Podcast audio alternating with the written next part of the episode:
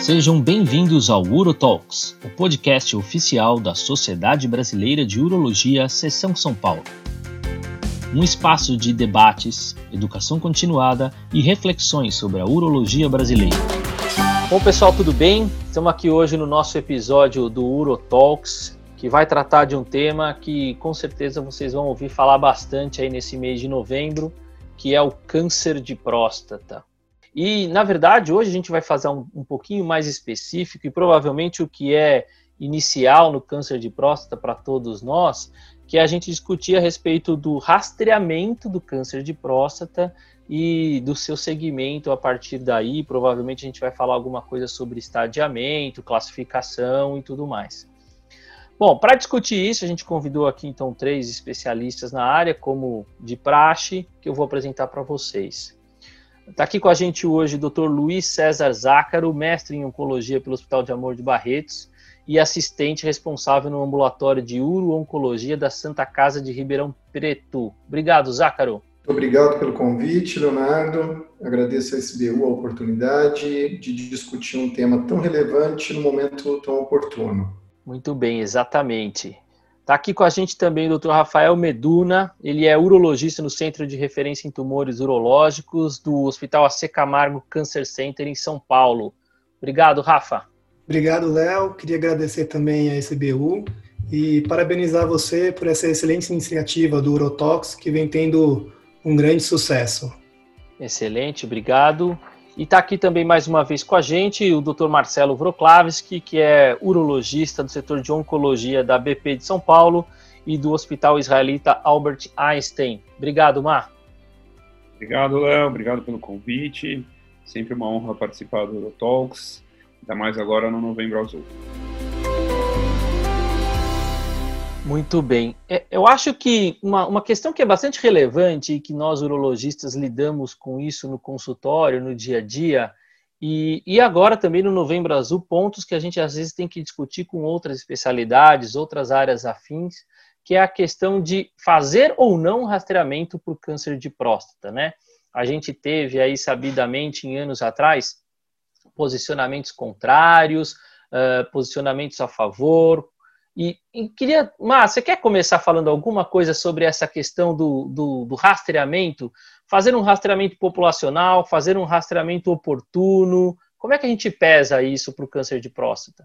Então, Léo, eu acho que as coisas tiveram aí uma, uma grande mudança a partir da, da publicação das recomendações do US Preventive Task Force em 2012. Né? Então, só para contextualizar, todo mundo fala do US Preventive Task Force, então o US Preventive Task Force é uma instituição americana não governamental que tenta uh, rotular e dar orientações sobre o que se deve e não se deve fazer em diversas situações.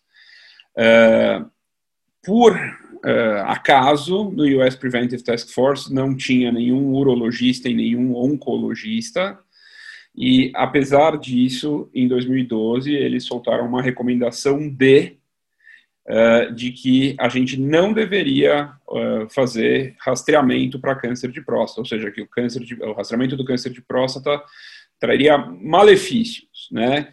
E isso, na verdade, veio baseado em dois artigos que tinham sido publicados no New England, uh, um europeu e um americano, depois acho que a gente pode conversar um pouquinho mais sobre eles com mais detalhes, é, que eram grandes estudos populacionais que inicialmente, principalmente o estudo americano, não mostrou é, benefício de sobrevida na população rastreada. E o, o grande problema do, do, dessa recomendação do US Preventive Task Force é que eles misturam a necessidade ou a possibilidade de se fazer diagnóstico com a necessidade de se fazer tratamento. E eu acho que esse é o grande uh, mensagem que se a gente já puder na primeira pergunta que você me fez já deixar uma mensagem uh, ah, para o final é que nós como urologistas a gente tem que interromper essa linha de que diagnóstico de, de câncer de próstata é igual a tratamento ativo para câncer de próstata. Porque daí sim a gente tem talvez um overdiagnosis, um overtreatment, e aí sim a gente eventualmente vai poder trazer algum tipo de malefício para uma parcela da população. Mas se a gente entender que a gente fazendo o diagnóstico e tratando só aquelas pessoas que realmente se beneficiariam desse tratamento ativo, a, a gente vai poder estar tá prestando um serviço muito melhor para a população. É, nesse raciocínio, Rafa, até para você dar sua opinião também, a gente começar aquecendo aqui. Você acha então que a gente faz rastreamento de câncer de próstata só porque a gente vai tratar e a gente quer tratar, e então talvez esse seria o raciocínio, e a gente até pensar aí que a gente tem no Brasil aqui também algumas recomendações do INCA, por exemplo, que recomenda que a gente não faça esse rastreamento populacional e sim o, o rastreamento talvez no momento de sintomas. É, é, diferente, né? Porque a gente também tem que entender que vai ter aquele paciente até eventualmente fora de um, do momento ideal e que vai fazer, a gente vai fazer o rastreamento oportuno, porque ele quer fazer esses exames, né? Como é que você vê essa questão do rastreamento? Então, em relação ao rastreamento, eu acho que a gente pensando nessa questão do rastreamento oportuno e no rastreamento é, populacional, é, o que o Marcelo estava falando, de quem tem que dividir um pouco isso, né? A gente tem que. Uma coisa é o rastreamento populacional, uma coisa é o rastreamento oportuno desse paciente que você falou, que vem procurar a gente no consultório, né? Esse paciente que vem procurar a gente no consultório, às vezes é um paciente que está preocupado ali com, com, com a saúde dele, com a saúde da próstata, e, e ele vai querer fazer algum exame, vai querer saber um pouco mais da, da doença dele. Então, é, esses pacientes, acho que são os pacientes que a gente tem que orientar bem, discutir bem com ele em relação à questão dos riscos, dos benefícios que o rastreamento vai trazer tá certo? E é o que o Marcelo falou também, acho que o, o importante é a gente orientar o paciente que quando ele ele está fazendo o rastreamento, a gente não fazer um overtreatment, né? Então é isso que vai trazer o benefício. Então a gente ter uma boa conversa com ele, orientar bem esse paciente. É, seria mais nesse sentido. Ô, ô e você acha que nesse sentido Uh, e essas mudanças todas também que mudarem, essas recomendações que vêm mudando, e a gente pode discutir os artigos depois que fizeram tanto a, a recomendação quanto depois cair essa recomendação por terra depois alguns anos depois, né? Você acha que isso tem a ver também com as mudanças que a gente tem feito em relação ao uso de novas tecnologias, ou acesso às novas tecnologias, ou, ou só a questão do preconceito também do próprio paciente e às vezes do próprio médico, né? A gente sabe que tem médico que, infelizmente, não faz um exame físico adequado, não faz uma anamnese adequada, ou não vai saber tratar adequadamente esse paciente lá na frente. Como é que você, é o seu ponto de vista nesse sentido?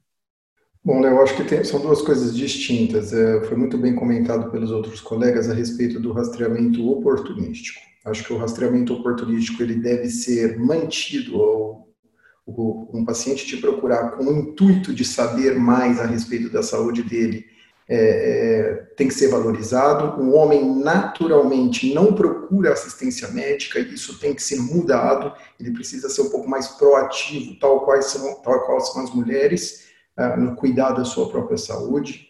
Uh, o que a gente precisa diferenciar são políticas de saúde pública de rastreamento do rastreamento oportunístico.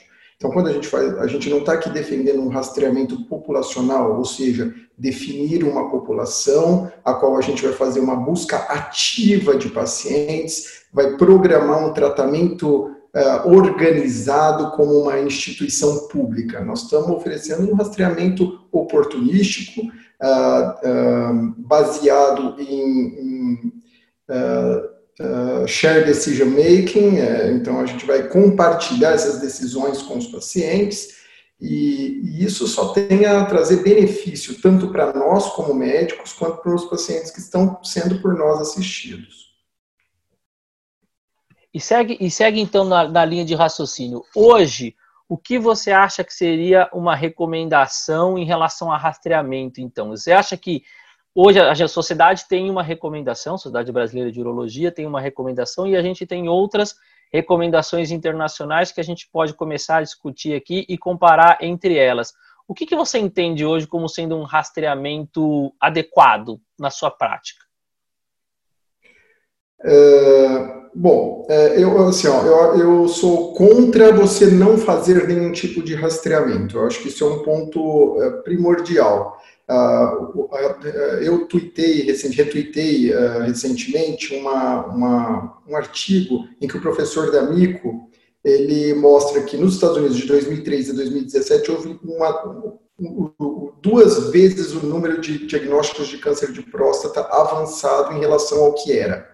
Né? Isso vem depois das novas recomendações da, da Task Force americana. Né? Então, é, eu acho que nós devemos fazer isso de uma maneira mais inteligente. E, na minha opinião, qual é a maneira mais inteligente de fazer? Eu acho que a gente deve é, seguir as recomendações da Sociedade Brasileira de Urologia. Então, a partir dos 45 anos, pacientes que tenham histórico familiar positivo ou tenham a, a ascendência racial afro-americanos devem é, iniciar o seu rastreamento a partir dos 45 anos e a partir dos 50 anos, é, de maneira geral, o homem deve ser é, testado, deve ter seu, seu PSA testado. Uh, uma, outras situações, situações que devem ser individualizadas, são pacientes que têm uh, mutações específicas de genes específicos, como, por exemplo, o BRCA1 e principalmente o BRCA2. Né, esses pacientes deveriam ser testados até um pouco mais precocemente, como recomenda o NCCN. e uma situação que também acho que cabe discutir é do, do PSA baseline, a gente dosar um PSA numa idade entre 40 a 50 anos de idade, para a gente ter um PSA basal. A gente sabe que aqueles pacientes que têm um PSA basal menor do que um, eles têm uma, um menor, uma menor chance de desenvolver câncer de próstata ao longo da vida, e eles poderiam ser acompanhados de uma maneira mais uh, individualizada ou mais espaçada, vamos dizer assim. E, Omar, então vamos pegar o gancho do, do que o Zácara falou, né? uh, a gente, ele já começou a fazer uma, uma subpopulação, na verdade. Né? Ele começou a individualizar a questão da idade, que a gente sabe que é fator de risco, começou a identificar fatores de risco relacionados à parte da raça, uh, relacionados à parte do antecedente. É, então, ele trouxe uma outra informação aqui para a gente, que é a questão da parte genética, principalmente relacionada a genes específicos aí, BRCA. A gente tem um pouco disso no câncer de mama, é, mas isso não está tão claro hoje no câncer de próstata. Você acha que tem? A gente está num caminho, ou o que, que a gente tem aí de evidência nessa questão subpopulacional da parte genética em relação ao câncer de próstata?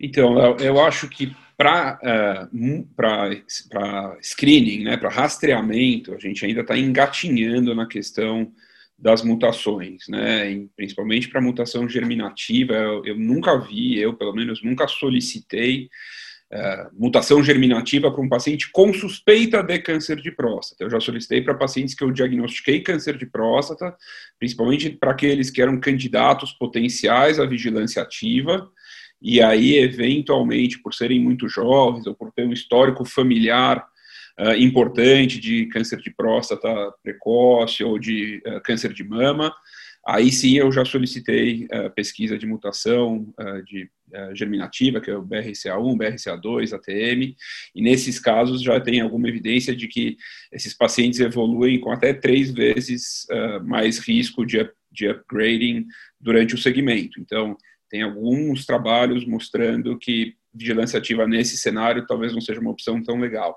Mas para rastreamento, eu acho que a gente ainda está num estágio muito, muito, muito inicial. Eu acho que não está, ainda mais no Brasil, do ponto de vista populacional, e mesmo em consultório, não faz parte da nossa rotina pedir a mutação genética eh, como screening.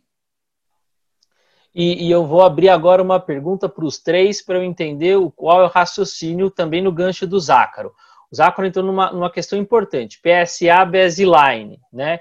Então, por que, que a gente está falando de PSA baseline? Então, vamos pensar como a gente faz rastreamento hoje, que é com PSA, que a gente tem diversas críticas, a gente tem diversas questões que a gente quer avaliar, mas vamos falar de PSA baseline antes de falar de outras coisas. Hoje é uma rotina? Um paciente vai no seu consultório hoje e, e você pede PSA baseline, Zácaro? Tem uma idade que você faz isso? Como é que você está trabalhando essa questão de PSA baseline? Na verdade, é, essa é uma ideia um pouco mais recente. Ah, eu utilizo sim a, a, a dosagem do PSA baseline. Geralmente eu faço uh, com paciente em torno de 40 a 50 anos de idade. Eu não estabeleci um, um número específico, um cutoff específico para isso, tá? Uh, e eu explico para o paciente, quando ele tem um PSA menor do que 1, desde que o seu exame digital também uh, seja favorável, a gente tem que lembrar que 15% dos cânceres de próstata podem ter um PSA normal, então a gente não está aqui abdicando do exame digital retal, ele deve ser mantido na, na rotina do, do da, da, avaliação do paciente com, com avaliação prostática. Uh, normalmente, então, eu oriento o paciente que tem um PSA menor do que um, que ele pode espaçar um pouco mais as suas rotinas, e já aquele paciente que tem um PSA maior que um, eu oriento que ele deve ser, deve ter a sua, a sua avaliação uh, mais uh, precoce, ou menos espaçada, vamos dizer assim. É, Rafa, você, já também instituiu esse PSE baseline como algo que você acha que já dá para começar a gente encaixar e levar isso como critério? Porque eu estou pensando aqui talvez em mudar a conduta. O Zácaro falou que ele vai seguir a SBU, então a partir dos 50 anos ele faria rastreamento. E depois eu vou voltar a pergunta para ele se o BSA, PSA baseline vai fazer ele rastrear com 55. Como é que você tem feito, Rafa? Então, em relação ao PSA baseline, acho que atualmente, assim, acho que é uma grande minoria dos pacientes que em torno dos 40 anos acaba realizando o teste do PSA. E muito isso também porque as sociedades elas não recomendam é, considerar o rastreamento, geralmente elas consideram o, o iniciar o rastreamento do, do PSA com 50 anos. Então isso fica difícil desse paciente chegar até a gente ali no consultório. Contudo, a gente é, já tem alguns estudos que, que demonstram que a dosagem do PSA baseline em idades mais precoces é, é um preditor forte de um risco de, de câncer de próstata. E além disso, alguns trabalhos também eles associam com um preditor de câncer de próstata mais agressivo, com metástases e mortalidade. Então, o PSA baseline, apesar de ele não ser ainda assim muito utilizado, ele pode ser útil para uma estratificação de risco. Então, assim, é, entre os guidelines, o que a gente vê, a gente vê isso já um pouco mais é, é, presente no guideline europeu, que é mais ou menos o que o Zacro estava comentando. Então, que ele orienta ali um, um PSA baseline ali em torno dos 40, não que ele orienta, mas pacientes que, que fazem o PSA em torno dos 40 anos e tem um PSA é, menor que 1, você pode adiar essa, essa reavaliação até ali em 4, 8 anos. E caso esse PSA seja maior que 1, a gente pode orientar o segmento desse paciente a um segmento mais curto, a cada dois anos. E é o que eu tendo a fazer. O Márcio, também já está começando a utilizar PSA baseline? Você já pensa que isso pode trazer uma mudança aí da gente começar a fazer rotina mais precoce? Eu, eu acho que o PCA Baseline, na verdade, não é uma novidade propriamente dita, mas é só um trabalho, ou alguns trabalhos, que justificam aquela impressão que a gente tinha da importância do rastreamento. E aqui eu, eu acho que é importante a gente voltar lá naqueles, uh, naqueles papers que eu tinha comentado, que é o PLCO e o RSPC, o estudo americano e o estudo europeu, que foram utilizados de base para uh, fazer tanto o as recomendações do US Preventive Task Force, quanto o guideline da AUA. Né? Então, assim, a primeira coisa, esses trabalhos envolveram pacientes entre 55 e 69 anos. Então, se a gente pegar as recomendações do guideline da AUA, o guideline da AUA usa como paciente index um paciente branco sem fatores de risco entre 55 e 69 anos. E ele não dá dicas para a gente de como a gente deve tratar o paciente de risco aumentado, ou seja, aquele com histórico familiar, o paciente de raça negra. Ele só fala dos 55 aos 69 anos.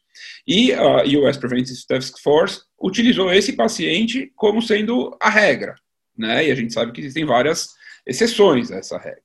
Então essa é uma primeira questão. Tanto o RSPC quanto principalmente o PLCO são trabalhos que têm uma série de críticas. Né? Eles já foram, na época, eles, quando publicados, tinham um segmento super curto, menor que 10 anos, que a gente sabe que para a evolução do câncer de próstata é muito pouco tempo. Os trabalhos tinham um índice de contaminação absurdo, quase 80% a 90% do grupo controle fazia PSA. Então, no máximo, a gente fala que é um tipo de screening versus outro tipo de screening. Né? O segmento era cada 2, 4 anos, não era anual, como a gente costuma fazer, muitos dos trabalhos não tinha toque, as biópsias eram sextantes, só fazia biópsia quando o PSA acima de 4, ou em alguns lugares quando o PSA acima de 10. Então, assim, são trabalhos que têm inúmeras críticas. E por algum motivo que eu nunca consegui achar explicação, o estudo de Gotemburgo, que teoricamente é o mais correto, ficou de fora de todas esses dessas recomendações. Então, ele é o mais, ele é um, ele é um pouquinho menor, acho que ele tem dois mil e poucos pacientes, mas ele é, ele é o mais é, bem feito, né, com, com, menos contaminação, mas ele não entra. E através desses estudos a gente vê que, hoje em dia, acho que ele tem 18 anos de segmento, a cada 13 diagnósticos de câncer de próstata, você evita uma morte. Então, assim, é, eu acho que a evidência de que fazer rastreamento é benéfico é, é muito grande. Se a gente, uh, se overtreatment, overdiagnosis e overtreatment são ruins, não fazer diagnóstico e não tratar os pacientes que merecem é pior ainda, tá?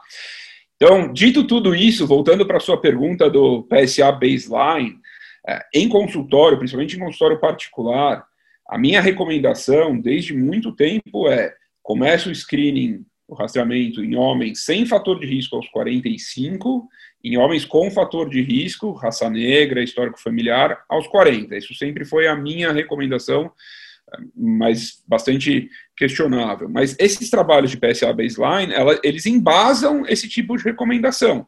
Porque eles estratificam os pacientes por década de vida, e pacientes na quinta década de vida, ou seja, entre 40 e 50 anos, quando eles têm o PSA acima da mediana para a idade, e no caso, a mediana para a idade na maioria dos trabalhos é em torno de 0,7, por isso que o Zácara e o Meduna falaram de 1.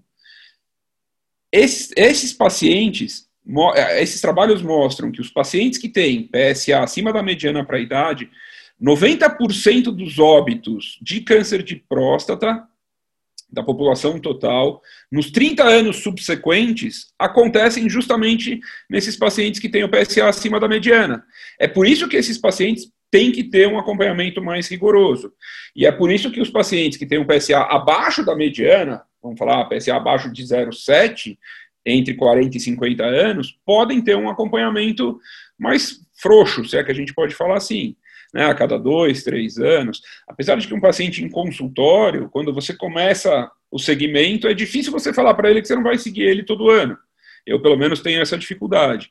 Mas eu acho que, do ponto de vista de saúde pública, isso poderia ser aplicado né? A gente conseguiria estratificar e economizar um bom dinheiro seguindo aqueles que precisam ser seguidos e seguindo de maneira menos rigorosa aqueles que provavelmente não vão desenvolver doença agressiva no resto da vida. É, era, era essa a pergunta que ia acabar voltando então para o Zácaro. Zácaro, talvez num cenário de, de saúde pública, a gente esteja discutindo um rastreamento de uma maneira mais adequada, né? Porque justamente rastreamento populacional não faz sentido, rastreamento populacional na saúde pública menos sentido ainda por causa de custo, e talvez então esse PSA baseline que seja normal justifique a gente partir já que a recomendação de investigar ele com 50 anos, a gente pode depois, a partir, começar a investigar ele até um pouco mais à frente, os 55, que o Marcelo falou, que é a população da, da UA, né? E a gente estratificar nesse sentido, né?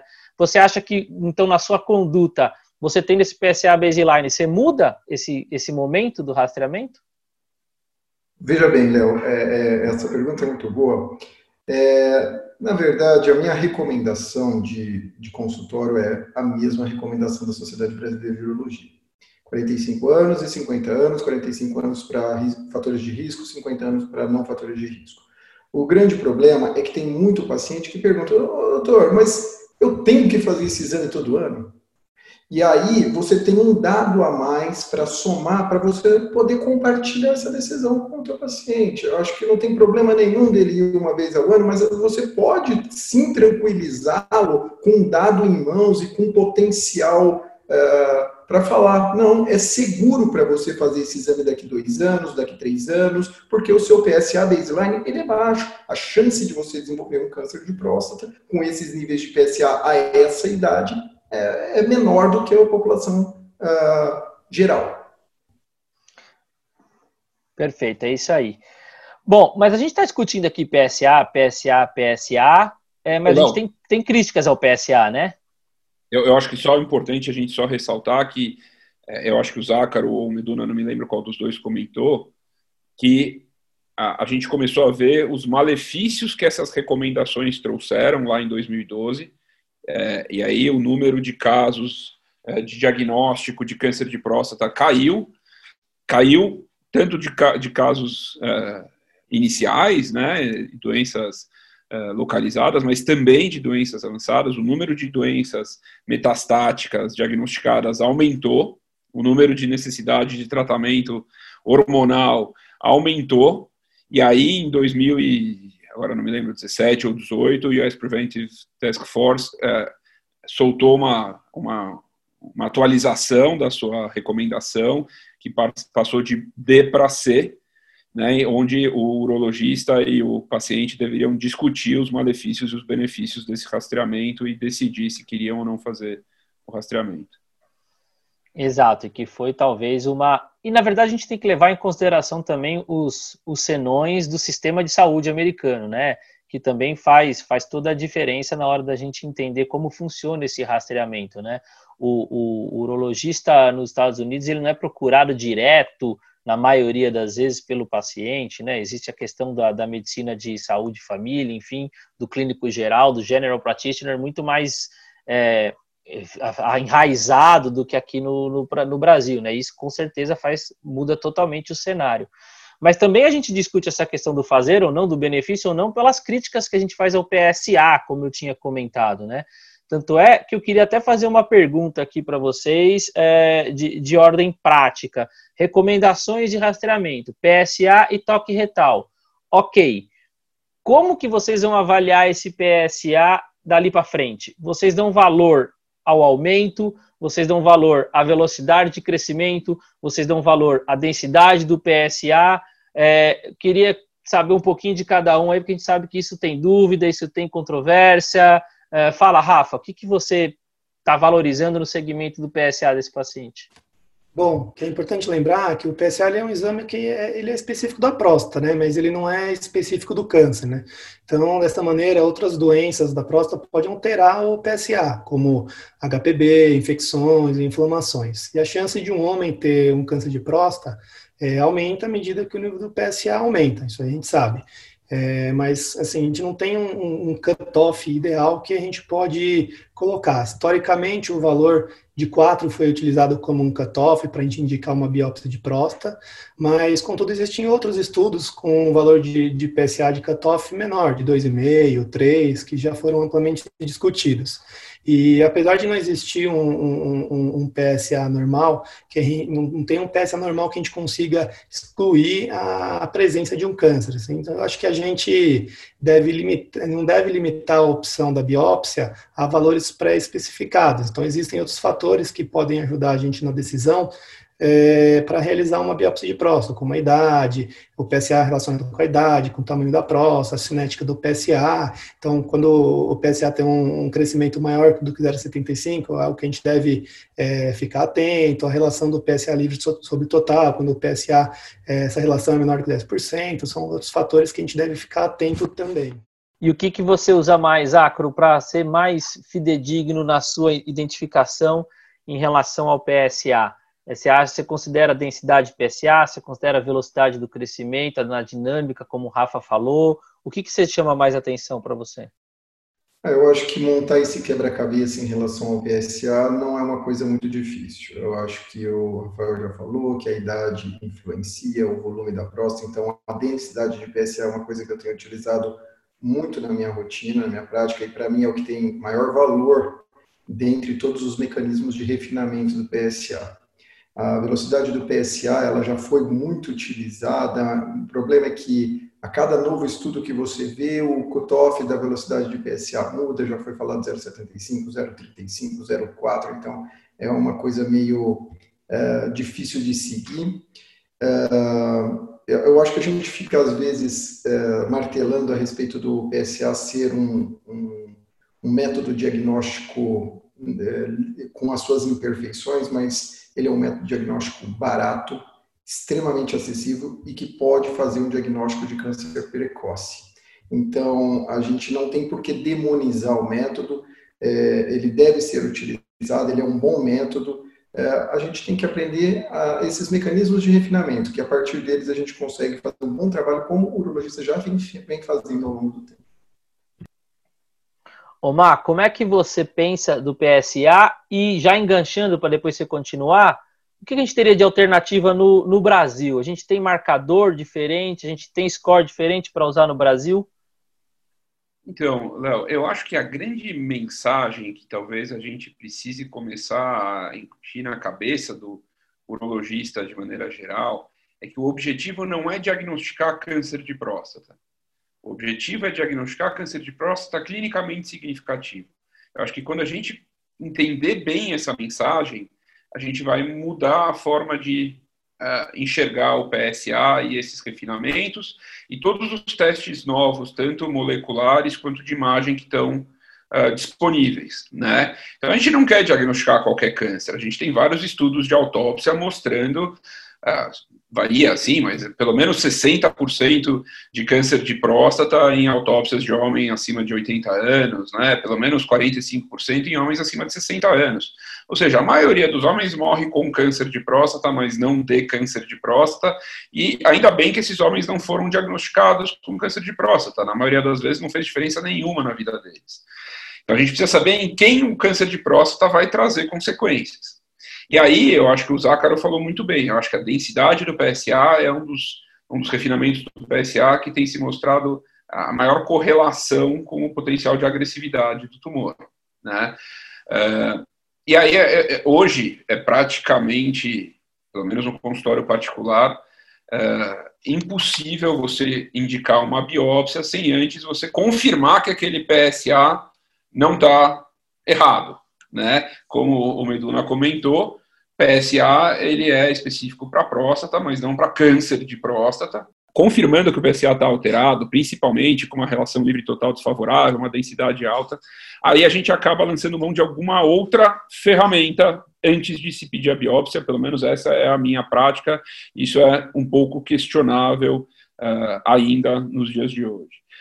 Uh, via de regra, eu acho que a menina dos olhos, o que tem sido mais estudado é a ressonância. Né? A ressonância pode ajudar a gente ou não a solicitar a biópsia. A, a, o grande, a, a, grande outra mensagem é que a biópsia é um exame invasivo. Né? Se a biópsia fosse igual ao PSA, a gente pedia biópsia para todo mundo, e aí a gente ia ter diagnóstico de todo mundo. A biópsia tem seus potenciais consequências, né? A biópsia tem risco de infecção, a biópsia tem risco de sangramento, a biópsia pode piorar o padrão urinário e se questiona até se a biópsia não piora o padrão uh, sexual ao longo do tempo.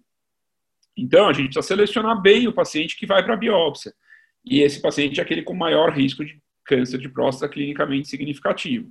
Então, PSA alterado, principalmente com refinamento de PSA que sugira câncer de próstata mais agressivo. Eu solicito, na maioria das vezes, uma ressonância multiparamétrica da próstata, e aí, se essa ressonância tiver indícios de um, de novo, um tumor clinicamente significativo, ou seja, um PIRADS 3 ou mais, esse paciente acaba indo para biópsia.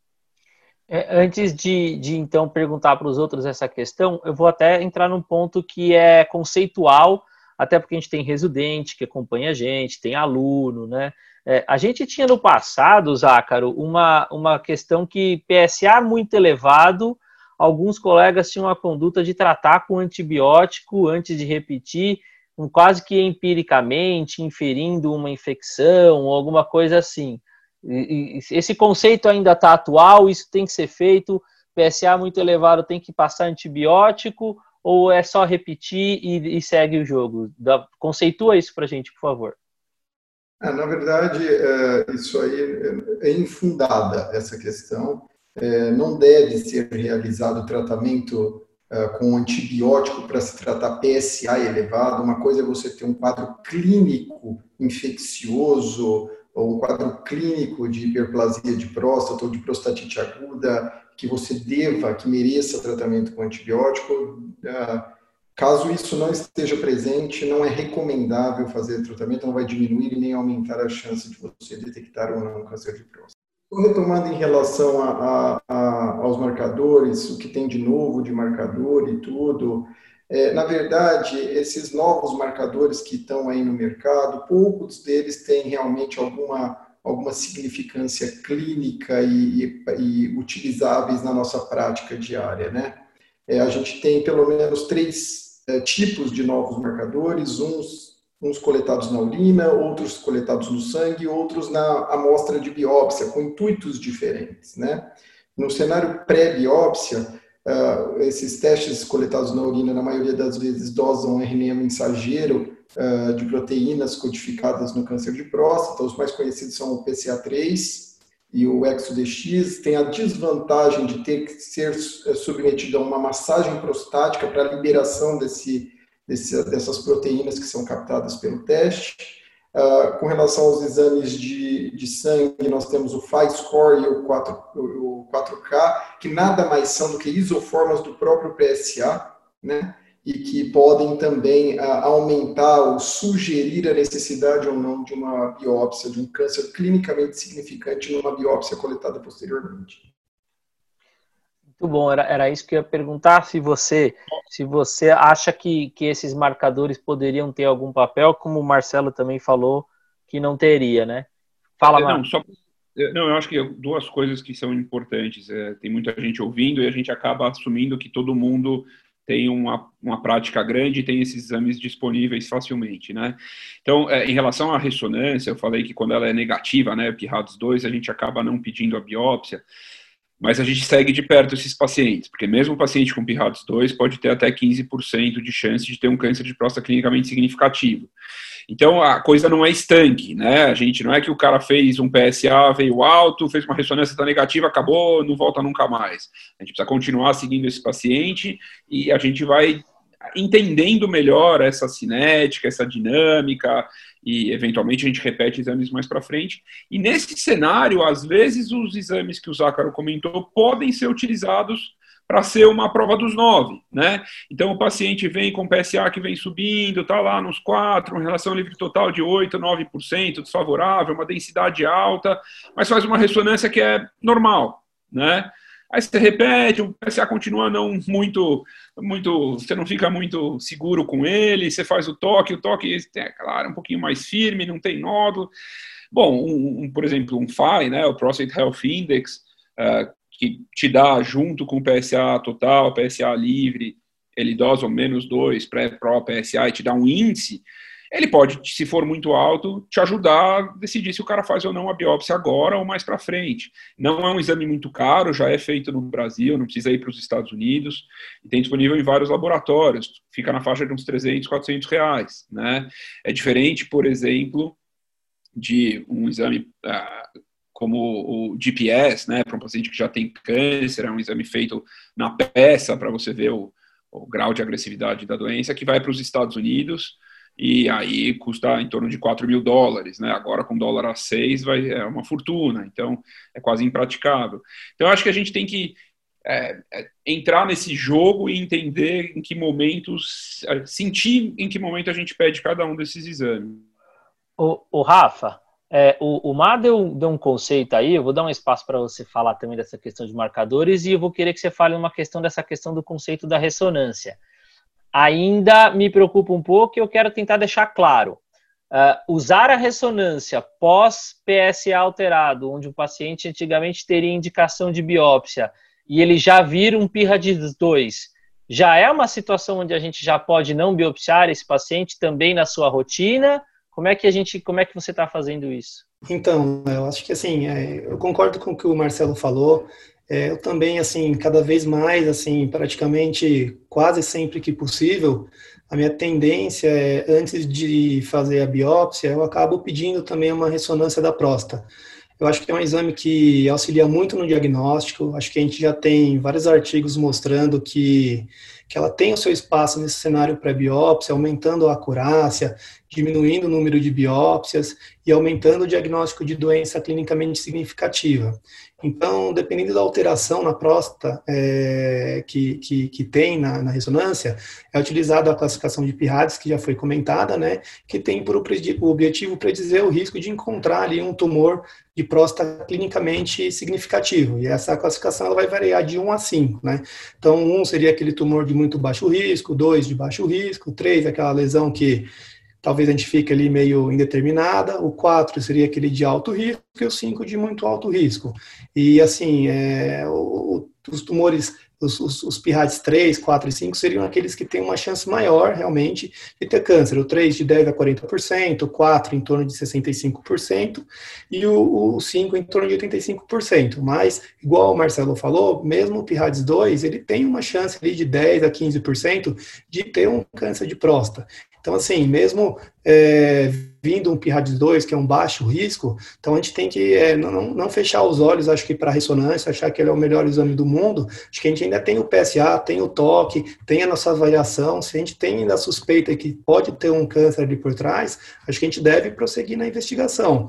É, acho que a ressonância ela vem ajudar nesse sentido. Quando a gente tem um, um PIRADS 3, 4, 5, que são lesões mais clinicamente é, é, de um risco maior para ser câncer, para ajudar na hora da biópsia, para além de fazer o, o, a biópsia sistêmica, fazer, retirar alguns fragmentos a mais desse local. E levando um gancho também para os marcadores, eu acho que com a, vale lembrar né, que com o uso da, da ressonância é, multiparamétrica antes da biópsia, isso acho que tá, pode ou está afetando também a utilidade desses novos marcadores, né? Eu, Léo, só para complementar, o Rafa falou muito bem, eu acho que aí a densidade ganha uma importância ainda maior. Tem alguns papers mostrando, principalmente um da Penny Bianco, que é uma, uma radiologista, que a densidade do PSA, quando menor do que 8, eu não me lembro se trabalho dela é menor que 8%, é menor que 15%, tem alguns trabalhos, tem inclusive um trabalho do, uh, do André Abreu, que é um brasileiro radicado nos Estados Unidos também, mostrando quando a densidade do PSA baixa se associa a um PIRADS 1 ou 2, a chance desse paciente ter um câncer de próstata clinicamente significativa é muito baixa. Então, talvez esses sejam os pacientes mais seguros em que a gente possa prescindir da biópsia de próstata. Principalmente se ele já tiver uma biópsia prévia negativa. É, uma vez eu fiz uma pergunta para um radiologista bem experiente relacionada a PIRADS, que é a questão se faz diferença o aparelho ou se faz diferença o examinador até porque a gente tem que pensar que, esses, que esse sistema também está entrando no SUS, qualidade do aparelho do SUS nem sempre é igual ao que a gente tem no sistema privado, e o radiologista falou que é muito mais importante a experiência do radiologista, inclusive utilizando de aparelhos que não obrigatoriamente são de 3 Tesla, né, não utilizando mais nem bobina retal mesmo, como a gente já não, já não vê na prática utilizar, uma ressonância de 1,5 com um radiologista muito experiente em avaliar o PIRADS, é, a gente consegue ter boas avaliações de PIRADS, mas isso ainda não é realidade, né? Nós temos que lembrar que nós estamos aqui num alcance nacional, então essa experiência de avaliação de PIRADS e ressonância não é assim tão, tão clara para todo mundo, né? Olá, se você me permite um comentário a respeito disso, eu concordo, eu acho que, sem dúvida, é, o exame depende de quem está interpretando ele, mas eu acho que está na hora da gente, como urologista, deixar de ser dependente do radiologista. Assim como a gente pega uma tomografia na mão e sabe avaliar o tamanho do cálculo, eventualmente a localização, se a gente vai fazer uh, percutânea, se a gente vai fazer, se está no cálice inferior ou não, a gente tem que pegar a ressonância e saber interpretar a ressonância. Né? A ressonância é um exame que cada vez mais vai fazer parte do nosso dia a dia e a gente tem que ter uma certa independência. Lógico, se a gente puder contar com um radiologista experiente para discutir os casos, é o melhor dos mundos. Mas eu acho que a gente deveria começar a tentar é, se, se tornar mais independente para poder é, interpretar melhor esses exames, ou pelo menos para suspeitar de laudos que não condizem, não condizem, condizem, não condizem com, o nosso, com a nossa interpretação clínica né? É, a gente tem que ter uma noção mínima e tem que ter um, uma fazer uma análise crítica dos exames para depois eventualmente discutir eles com algum outro radiologista. Eu concordo plenamente com o que o Marcelo falou, mas a gente tem que lembrar às vezes que a dinâmica da ressonância é um pouquinho diferente. É um exame que depende de como as imagens foram adquiridas. Né? Então, às vezes, isso fica um pouco na mão do técnico. Então, existe um protocolo específico a ser seguido, né? É, para adequação de uma imagem mais adequada, até para análise do radiologista. Então, eu acho que nós temos sim que saber, é importantíssimo nós sabermos avaliar, a tal qual nós vemos um tumor de rim, tal qual nós vemos cálculo, como o Marcelo bem disse, mas é, é, é para ter uma noção crítica, tá? Não é nós sermos radiologistas, nem tentarmos fazer as vezes do radiologista, mas termos a noção crítica de que aquilo não condiz com uh, o que está escrito naquele laudo, e eu acho que o Marcelo foi perfeito nessa, nesse, nesse comentário. E mais um detalhe, Léo, a gente está muito acostumado a ouvir, né, ressonância, 3 Tesla, albumina endorretal ou não endorretal. A gente tem que tentar é, diferenciar dois cenários. Um é quando você quer estadiar a lesão logo regionalmente, e aí você quer entender se tem lá um, uma extensão extraprostática, pequena. Aí o 3 Tesla, se você conversar com os radiologistas, provavelmente eles vão com, com, comentar que vai fazer alguma diferença. Mas na pesquisa de tumor, se existe um nódulo, se ele restringe a difusão, como é que está a perfusão. Até a perfusão é questionável se precisa ou não se fazer, se ela precisa ser multiparamétrica ou se só a difusão e a, a e a, e o, e a imagem uh, em T2 são suficientes, uh, isso teoricamente a gente não precisaria. E isso faz com que o exame fique muito mais acessível no SUS. Né? Uh, a gente deve ter um número muito pequeno de máquinas 3 Tesla, esse parque instalado de 3 Tesla é muito pequeno no Brasil, ao passo que um Tesla e meio está mais amplamente difundido. É, deu, deu mais ou menos para entender que é uma tendência de todo mundo pedir uma ressonância aí pré-biópsia, apesar de ainda não ser uma recomendação bem clara isso, né? Mas é uma tendência. Mas isso que você falou é importante, até porque senão a gente vai ficar repetindo uma ressonância depois num paciente que já fez pré-biópsia e ele vem com uma doença sugestiva de ser localmente avançada e você depois tem que repetir uma ressonância. Então, isso também é um ponto que tem que ser discutido. Mas a gente entrou num, numa discussão aqui que eu acho que é importante para dar continuidade na conversa, que é a identificação de tumor clinicamente relevante. Né? E isso a gente tem diversas maneiras de se fazer isso, né? A gente tem aí, lógico, identificação do PSA, tem identificação do exame físico, o toque retal, identificação da ressonância. Uh, Zácaro, quais são as outras maneiras, então, até pensando que a gente tem aqui a nossa nosso público aí de, de residente também tudo mais, em relação às estratificações desse paciente que a gente está investigando com câncer de próstata? Bom, é, estratificar câncer de próstata, a maneira mais reconhecida é, são os critérios de D'Amico, existe o CAPRA Score também, que faz a estratificação de câncer de próstata. Basicamente, ela se utiliza do exame digital, do PSA e, das, e dos achados da biópsia. É, alguns, alguns tipos de classificação de risco, como por exemplo do AUA, é, para tumores de muito baixo risco, acrescem a densidade de PSA, né? É, mas basicamente o que nós temos, tumor de baixo risco é tumor não palpável, com PSA menor do que 10 e, e ISUP ou Gleason Score, Gleason Score 6 ou ISUP 1, né? Tumores de risco intermediário seriam tumores ISUP 2 ou 3, com PSA entre 10 e 20 e pode ser uma doença palpável, T2A ou T2B, uh, ah, e doença de alto risco, T3 uh, ah, ou Gleason maior ou igual a 8, uh, ah, com PSA maior do que 20. Basicamente, esses são os critérios mais utilizados na hora da estratificação de risco do câncer de próstata. Eu acho que é isso aí. A gente está falando então do risco desse paciente desenvolver uma metástase, né, e de ele ter uma doença mais avançada. Rafa, pensando nisso, então, qual que é, qual que é aquele, aquele paciente que a gente, com essa estratificação de risco, a gente vai se preocupar em estadiar? Né? É, só, só dando um claro aqui para a audiência, a gente não está falando da biópsia propriamente dito, porque a gente já falou no Orotox passado, muito propriamente discutido pelo Pontes e pelo Vitor, sobre biópsia. Então, qual que é aquele paciente que a gente vai estadiar? Qual paciente merece estadiamento? Bom, então, é, os, os, critérios que o Zacra falou são os que a gente vai utilizar basicamente para a gente escolher quais pacientes que a gente vai estadiar ou não. Então, o paciente de baixo risco, é, não, não, seria necessário fazer nenhum outro tipo de estadiamento. Né? Então, isso a gente vai guardar para fazer para os pacientes de risco intermediário e alto. Que seria interessante a gente fazer um exame de imagem do abdômen da pelve, é, com uma toma ou uma ressonância. Tá? No geral, eu tendo a fazer a ressonância para realizar esse estadiamento local e linfonodal. É, no geral, é, então, como eu falei, a minha tendência é fazer aí uma, fazer a ressonância e sempre que posso já, já tendo a solicitar ela na biópsia. E além disso, para avaliação à distância, acho que vale a pena fazer uma cintilografia óssea também.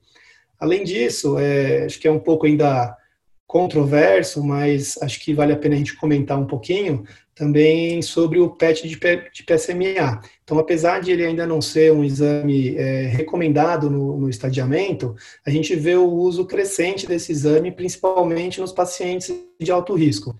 Então, existem alguns estudos mostrando que o PET de PSMA, quando ele é comparado com o estadiamento convencional, ele tem um diagnóstico adicional de 25% dos linfonodos e 6% das metástases ósseas e viscerais. E isso pode levar a uma alteração da, da conduta no caso.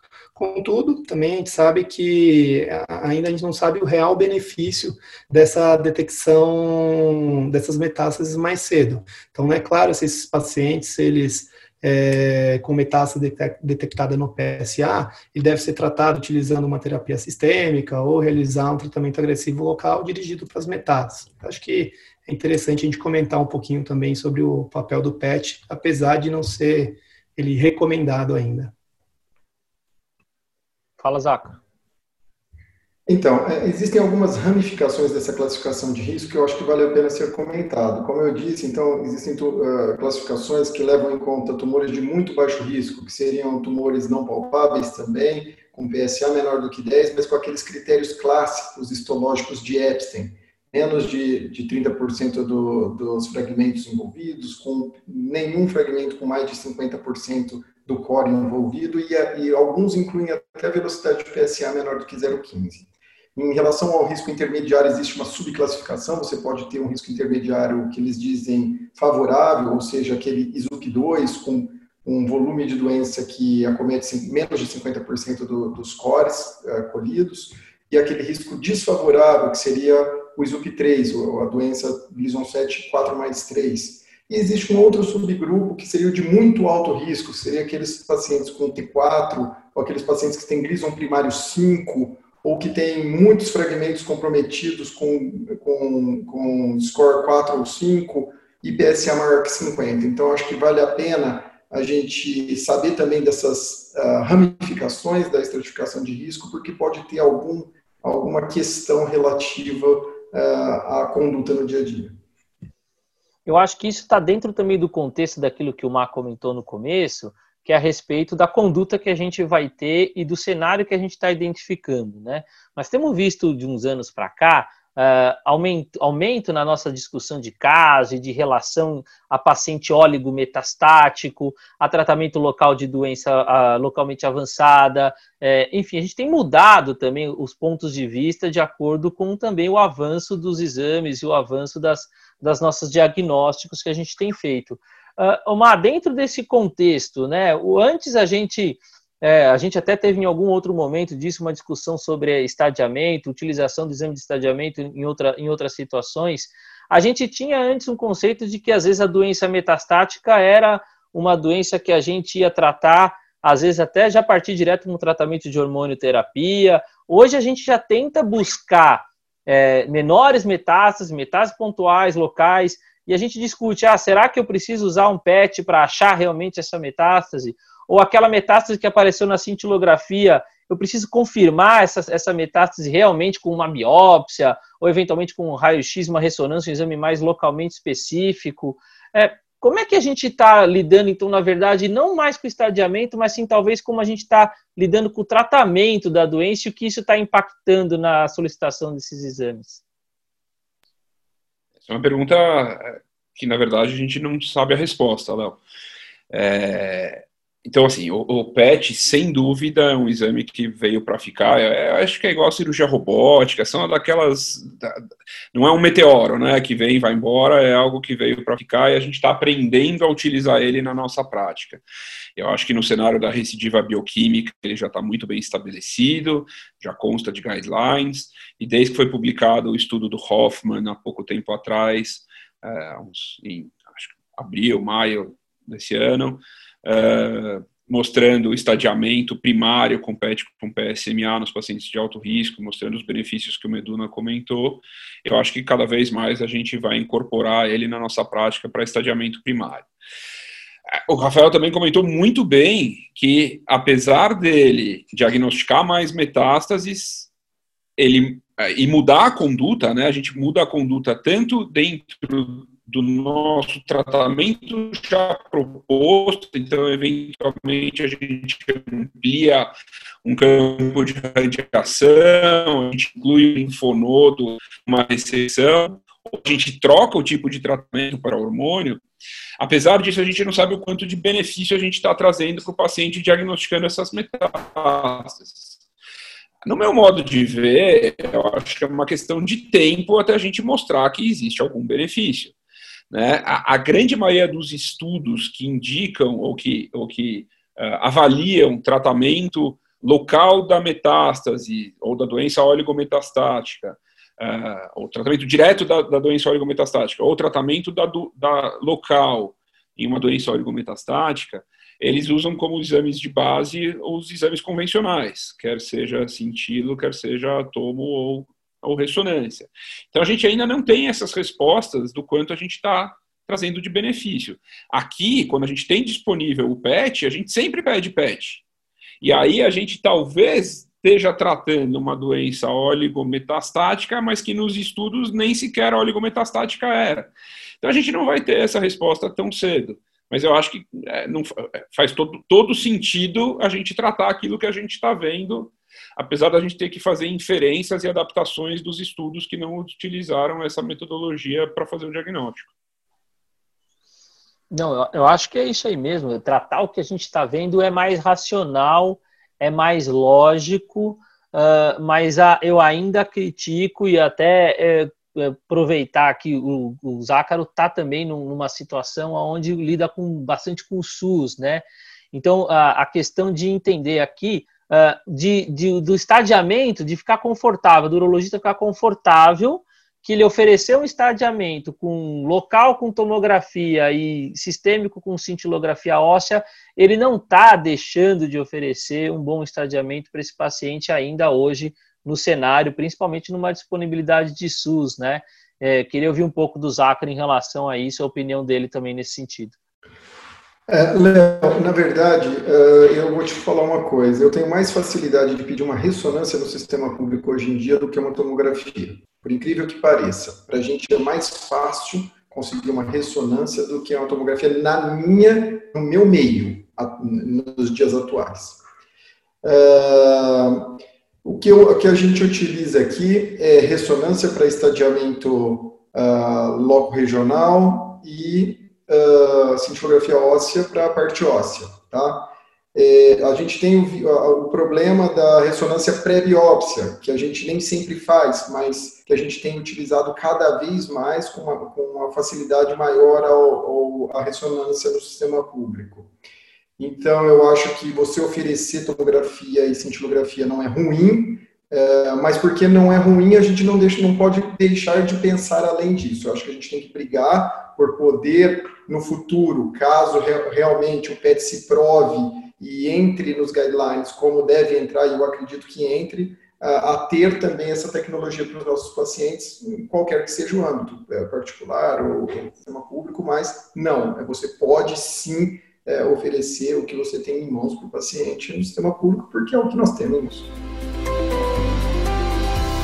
Muito bem, eu acho que, que então fica, fica um recado aí de que nós estamos aí vivendo uma, uma transição mesmo, né? Uma, uma transição em relação à disponibilidade de tecnologia, uma, uma transição em relação ao acesso, uma transição em relação às nossas próprias condutas, né? Como a gente lida com esses pacientes, vide aí as novas drogas que a gente tem à disposição aí para tratamento desses pacientes. Então a gente também tem que estar tá a, apto a entender qual é o cenário que a gente vai introduzir esses pacientes, né? Nós estamos chegando aí já perto de uma hora de discussão, então, mais ou menos, eu acho que a gente ampliou aqui essa discussão e conseguiu discutir bem a questão do rastreamento e da condução desses pacientes aqui para depois introduzir cenários onde a gente pode discutir sobre tratamento então eu queria aqui começar agradecendo a vocês e abrir um espaço para considerações finais, agradecimentos. Enfim, vocês fiquem à vontade aí. É, obrigado, Rafael, pela sua disposição, pelo tempo e pelo papo que a gente teve aqui hoje. É, obrigado, Léo. Queria agradecer aí o convite, agradecer a SBU. Eu acho que a gente conversou sobre vários aspectos aí do, do rastreamento do câncer de próstata que acho que está um tema super atual aí nesse mês que a gente está passando agora. Obrigado, Léo. Muito bom, obrigado. Queria agradecer também ao Zácaro, parceiro também lá, todos aqui, aliás, parceiros de diretoria da SBU, a gente tem trabalhado bastante lá e queria agradecer mais uma vez a sua disposição, Zácaro, por estar aqui conversando com a gente sobre esse tema tão importante aí para a urologia. Eu que agradeço, Léo, agradeço a SBU e a dar essa oportunidade para a gente poder discutir um pouquinho das minhas dúvidas a respeito de câncer de próstata. E acho que a gente, é, que o urologista em geral tem feito um bom trabalho em relação à, à patologia e que nós sigamos assim, mantendo esse, esse rigor e essa qualidade técnica e melhorando cada vez mais, por que não? Obrigado. Muito bem. E obrigado mais uma vez ao Marcelo, também parceiro de diretoria, e estar aqui discutindo com a gente esse tema aqui tão relevante uh, para todos nós. Obrigado, Mar. Obrigado, Léo. É sempre é muito prazeroso poder participar do Eurotalks. A gente sempre debate e aprende com os colegas. E eu acho que esse tema especificamente hoje é um dos temas é, que tem mais é, relevância, porque eu acho que é uma grande arte a gente conseguir estabelecer a forma certa de seguir, de rastrear os pacientes, os homens. Afinal de contas, o câncer de próstata é o câncer mais prevalente do sexo masculino, é o segundo que mais mata. Excelente, então mais uma vez agradecer aqui. Em nome da SBU também eu queria deixar já o convite é, que nós estaremos aí para a semana que vem com o nosso Congresso Paulista de Urologia. Esse ano será totalmente online, então de 11 a 14 estão todos convidados a participar, onde poderemos discutir mais temas aí relacionados a câncer de próstata e a toda a urologia. Quem quiser seguir a gente também nas redes sociais, nós estaremos com alguns componentes aí da urologia nacional, trazendo maiores informações via Twitter, seguir aí a hashtag CPU20 para poder ter mais informações e continuar ouvindo os nossos podcasts. Obrigado, pessoal. Até mais.